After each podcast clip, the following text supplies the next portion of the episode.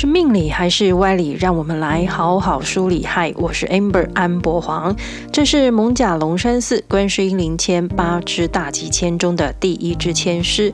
这首要喜香香的大吉签，神明要说的是什么寓意呢？他要在小纸条里提点我们的又是什么呢？现在就让我们一起来打开神明的小纸条吧。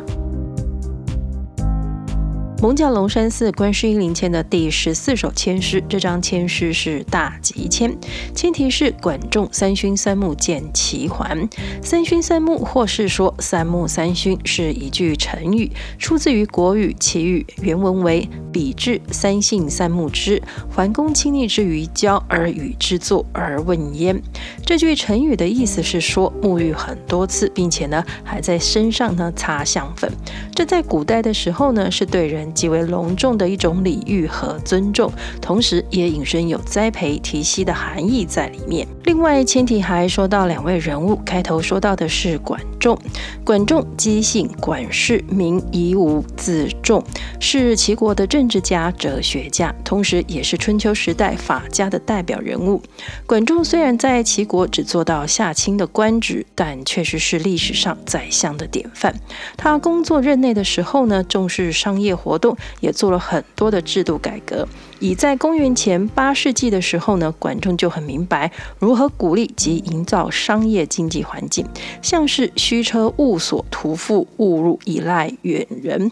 对于空货车来到这里和徒步背着东西商品来的人呢，政府都给予免税的优惠，这样就能吸引很多外地的人带着货物商品呢来到这里做买卖，刺激地方上的经济繁荣。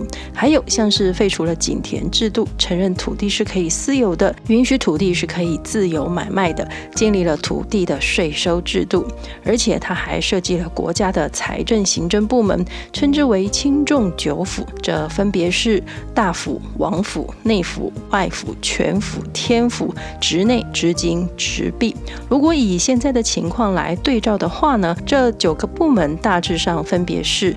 银行、统计局、计量局、物价局、税务局、财政局、对外贸易局、盐政局，还有钢铁公司。管仲的父亲呢，在他小时候就过世了，只有母亲呢跟他相依为命，所以管仲很年轻的时候呢，就要担起家庭经济的重担。为了生活，管仲和朋友一起合伙做生意。不过，管仲在年轻的时候呢，并不是成功的商人，后来跑去当兵呢，也不是勇敢的士兵，因此没有什么战绩。其实，在人生的上半场，管仲完全是一个鲁蛇，而且呢，还一度选错边站。站错队，是他后来很重要的大老板的敌人。签题最后讲到的齐桓，说的就是春秋时代齐国的第十五位国君齐桓公。齐桓公姜姓，齐氏，名小白，是齐僖公的儿子，齐襄公的弟弟，春秋五霸之首。齐桓公的哥哥齐襄公和公孙无知因为争夺王位呢，先后死于内乱。之后呢，齐桓公小白和公子纠也陷入王位的争夺战之中。最后，小白夺得王位，成为齐国的国君。小白当上国君后呢，任用管仲为齐国大集团的策略长，推动呢多项的改革，像。是实行军政合一、兵民合一等等的这些措施和制度，使得齐国呢越来越强盛，成为春秋时代的大国。不过，这千体里的管仲呢，能成为齐国齐桓公的策略长，齐桓公能找到像管仲这样顶尖的高阶经理人，而且呢，这两位呢一开始还是对立的敌对立场，最后竟然会携手并肩一起合作经营。不能不说的呢，是千体里没有提到的一位人物鲍叔牙。鲍叔牙四姓鲍氏，也称鲍叔、鲍子，是春秋时代齐国的士大夫。鲍叔牙和管仲呢是超级好朋友。早年管仲生活困苦的时候呢，鲍叔牙还常常的接济他。他们一起合伙做生意的时候呢，也刻意的呢让管仲占些便宜。后来鲍叔牙去辅佐公子小白，也就是说，小白在还没有当上齐国这个集团总裁的时候呢，就已经是鲍叔牙的老板了。所以如果没有这位鲍叔牙没合了齐桓公和管仲，齐国的春秋盛世还不知道要。要什么时候才会来到呢？而这就是这第十四首千诗的挂头故事。这千诗的管仲三勋三木见齐桓典故呢，是出自于《史记·齐太公世家》第二。话说齐襄公死后，又有两对漂泊在外的落魄公子要回国争夺王位。一对呢是流落在鲁国，由管仲辅助的公子纠；另一对呢是在莒国，由管仲好朋友鲍叔牙辅助的公子小白。按照过去封建的制度传统，立长不立幼的角度来看呢，比公子小白年长的公子纠是有极为的优势的。朝中的大臣呢，也多数是倾向于公子纠登上王座。不过，公子纠人在鲁国啊，回齐国的距离稍微比较远了一点。而在举国的公子小白呢，因为就是隔壁国家而已，所以应该能抢先在公子纠的前面回到齐国，先下手为强。这种一发不可收拾的局势呢，连带两位公子背后撑腰的势力呢，也卯起来动员。像是在鲁国的公子纠，他的外公呢，就是鲁国的鲁庄公。这个无论是祖孙亲情还是政治利益，鲁庄公一定是倾一国之力都要安全护送外孙回齐国的。辅助公子纠的管仲不放心，还开口多要了一支军队，派去追击围堵公子小白，阻止他回到齐国。这支特派部队呢，在赶上公子小白回国的人马后，埋伏在半路，准备暗杀他。当他们看到公子小白出现呢，狙击手一箭就射了过去。大家眼看到公子小白大叫一声就倒在了地上，全部乱成一团。管仲这里的暗杀小队看到自己任务完成，立刻回头向公子纠和鲁庄公回报。由于没了抢宝座的对手，这公子纠回国的大队人马呢，速度就就慢了下来，想说可以好整以暇的回去就好了。不过前人的经验告诉我们，活要见人，死要见尸。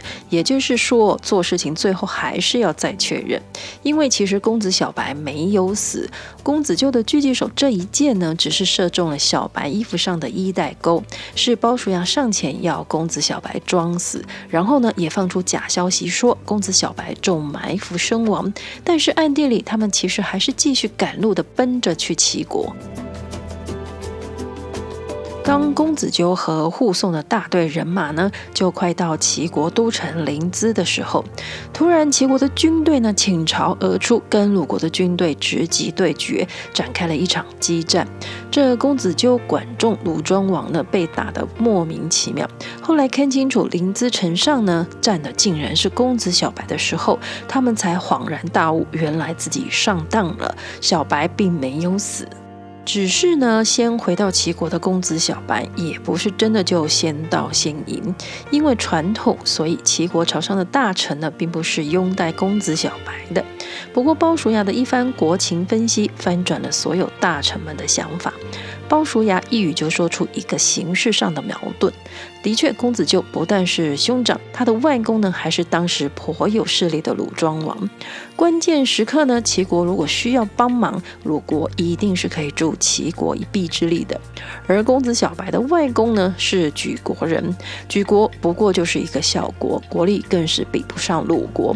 但是正由于公子小白的母系家族家世也就是一般般而已，所以他要是当上齐国的国君，一定会一心一意的治理国家。为了齐国而努力。反观公子纠，因为自己能坐上王位，是由于自己外公鲁庄王的帮忙，会不会因为这样一个天大的人情，就受制于鲁国呢？到时候公子纠的身份既是齐国君王，又是鲁庄王的外孙，心里到底会是向着哪一边呢？真的是不好说。就是这一席俗话的强弱危机优劣分析之后，齐国的大臣们呢，改变了态度。公子小白顺利地登上了宝座，成为了齐国的君王齐桓公。不过他上位后的第一道命令呢，就是要鲁庄王交出来公子纠。吃了败仗的鲁庄王看大势已去，不得不忍痛的逼死了外孙。另外呢，齐桓公也向鲁国要求要交出管仲。这时候不敢得罪齐国的鲁国，当然是乖乖的交出管仲，好保全自己。当管仲呢被五花大绑的送到齐国，他想自己应该是难逃一死了。但是万万没想到的是，他看到好朋友鲍叔牙呢亲自到城门来接他，而齐桓公竟然亲自的为他解开绑在身上的枷锁，而且还安排让管仲去三勋三木来表示齐国和他对管仲的尊重。大家在前面听到的三勋三木，在古时候可是一个很高规格的礼玉啊。而管仲为什么可以不但不用死，还有这般特殊的高规格接待呢？这又是因为他的好朋友鲍叔牙的缘故。因为鲍叔牙对想报一箭之仇的齐桓公说：“主上啊，管仲当时的老板呢是公子纠，他那样做是为了当时的老板和工作，并不是跟您有什么私人的恩怨，更不是有什么不共戴天的仇恨。所以，如果您现在可以在天下人面前宽恕他，不仅可以让管仲效力于您，而且还可以在历史上留下大人大量、有气度的口碑。”而且您只是想要治理好齐国就可以了吗？那这样的话，有我和高息就够了。但是如果您想的是称霸天下的话，没有管仲是做不到的。因为我有些地方比不上管仲，像是宽惠爱民，臣不如也；治国不失秉，臣不如也；忠信可结于诸侯，臣不如也；治理义可法于四方，臣不如也。借胄执袍，立于军门，使百姓皆嘉勇，臣不如也。于是最后，齐桓公接受鲍叔牙的建议，不但没杀了管仲，还高规格礼数及高薪的待遇聘请管仲。果然，我们从历史的脉络来看，齐桓公做了正确的决定，所以才能在春秋时代呢，首先称霸。从签诗的挂头故事来看，管仲人生的前半遭遇呢，可以说是没有什么顺利和如意可言，甚至呢，他还选错了边，导致自己可能性命不保。不过，因为朋友的力保及自身的能力才华，有幸呢遇到宽宏大量的齐桓公，最终呢可以成就一番事业。这过程的百转千回，真的是非常的考验人心。所以神明在小纸条里呢说了这个。典故是在提醒我们大家，我们都会有要跟其他人一起工作相处的时候，大家来自不同的家庭、不同的学习成长背景、个人个性和习惯等等，彼此意见不同、不合，甚至是立场对立、利益冲突，都是必然的经过。但是因此就结下梁子，跟对方结怨，最后呢还变成对人不对事的话呢，这都是一种过于自我中心的情况，并不会让事情。推进，连带呢自己会受到很多的影响。如果希望在这个情况中呢，自己的运势和所处的情况能转变，对于跟自己不对盘的人，要放下心里的成见，放眼整个大局，公私分明，就事论事。同时呢，也要有智慧来化解这已经形成的不愉快或是尴尬。这个部分呢，的确是有难度的。但是如果能先抛开成见，不要预设立场，所做的决定和行动有所改变了，坚持。这样的心念运转起来，很多事情跟情况也会开始跟着有转变的。我们来看这第十四首签诗：宛如仙鹤出樊笼，脱却机迷出处通。南北东西无障碍，任君直上九霄中。这首千诗解约说的是从心无虑，远达亨渠，道心自在，任意所如。此签白鹤冲霄之象，凡事先忧后急。千诗整体上的意思是说，仙鹤呢应该是自由自在的，无拘无束的，但是没想到呢却被关在笼子里，动弹不得。如今终于从笼子里解脱，可以张开翅膀飞到云霄了。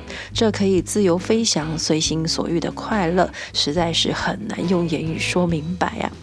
青诗的第一句呢，指出事情的一开始情况是不顺利的，是困难的。但是呢，不用过度的担心和忧虑，因为所有的难关呢，就即将要突破了。好消息呢，就要来了。